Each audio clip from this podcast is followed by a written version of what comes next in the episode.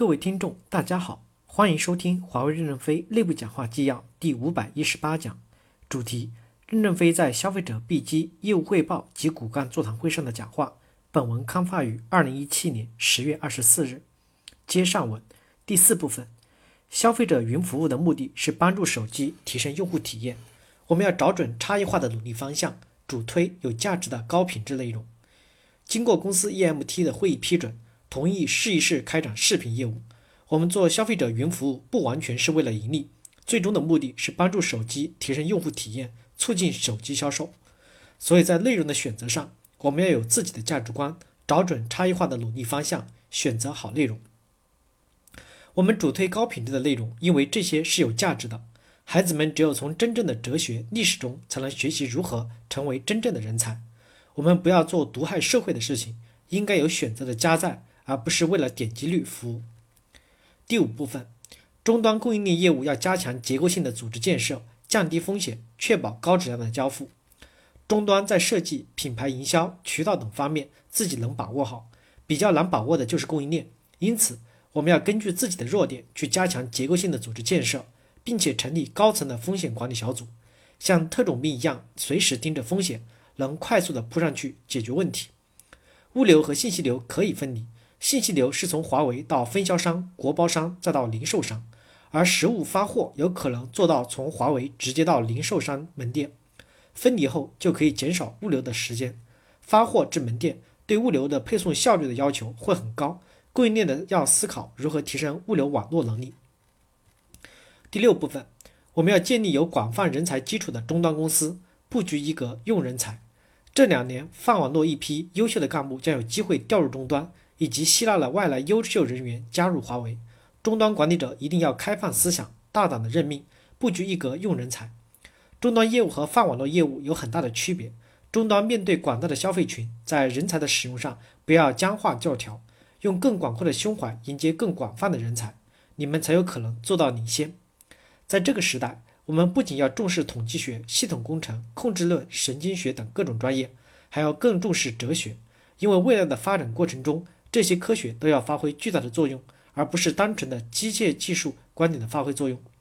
学哲学不会马上体验到商业价值，但就像东北的土地，如果不开垦、不播种，黑土地就是黑土地。哲学是黑土地，系统工程、统计学等这些都是黑土地。新生社区部分网友跟帖：别把小女孩给考糊了，就是简化 KPI 的考核，没有那么多条条框框，手机卖得多，奖金就多。别让复杂的考核机制把人给考糊涂了。专业化的视频内容服务一定会在二零一八年萌芽。互联网发展到今天，越来越回归到本质，而人们的本质的需求是内容。高品质内容是不是可以以知识为青眼，满足不同人群的知识技能提升的需求？比如搞个智慧手机之类的。尤其不要和一些内置乱扣费的游戏软件合作，虽然短期有一些合作分成，长期看损害的是公司的品牌和名声。得不偿失。我司现在在非洲，其中一些代表处级别的国家都没有终端平台和商店。我们要在当地首都买个华为手机，竟然找不到购买的商店，满大街都是传音的专卖店，只有一个本地人在私下卖华为的手机，加价非常严重，简直到离谱的地步。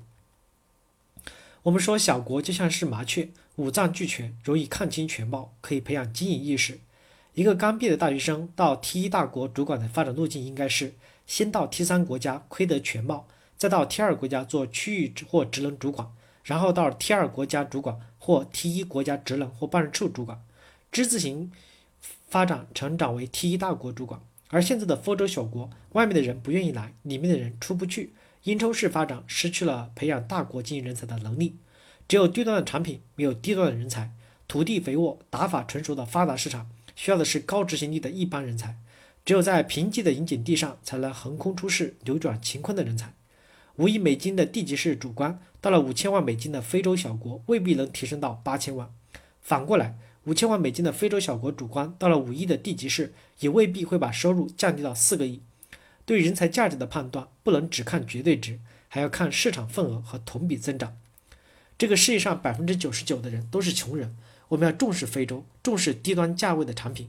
老板已经多次发文表态，希望机关和地区部能够拿出切实可行的措施。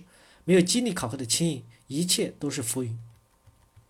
今天，终端的产品市场上，江湖座次上，华为还排在三星和苹果之后，但是内部却已经有了当年诺基亚和爱立信的傲慢姿态。内部发达区域看不上中东、非洲等欠发达地区的人才和经验，中东、非洲区域，中东看不上非洲，北部非洲看不上南部非洲，一条扎扎实实的鄙视链。外部对三星、苹果人才的顶礼膜拜，对传音之类的小品牌和人才嗤之以鼻。公司一直强调作战指挥权下沉，地区部作为资源和能力中心，国家向地区部和机关呼唤炮火。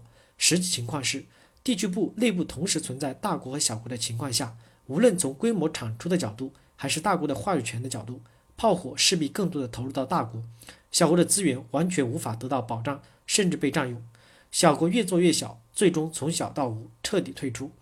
当传音为代表的中国手机品牌，甚至 OV 都在争相进入非洲瓜分市场的时候，华为却在收缩自己的非洲市场阵地，忘记了自己的安身立命之本。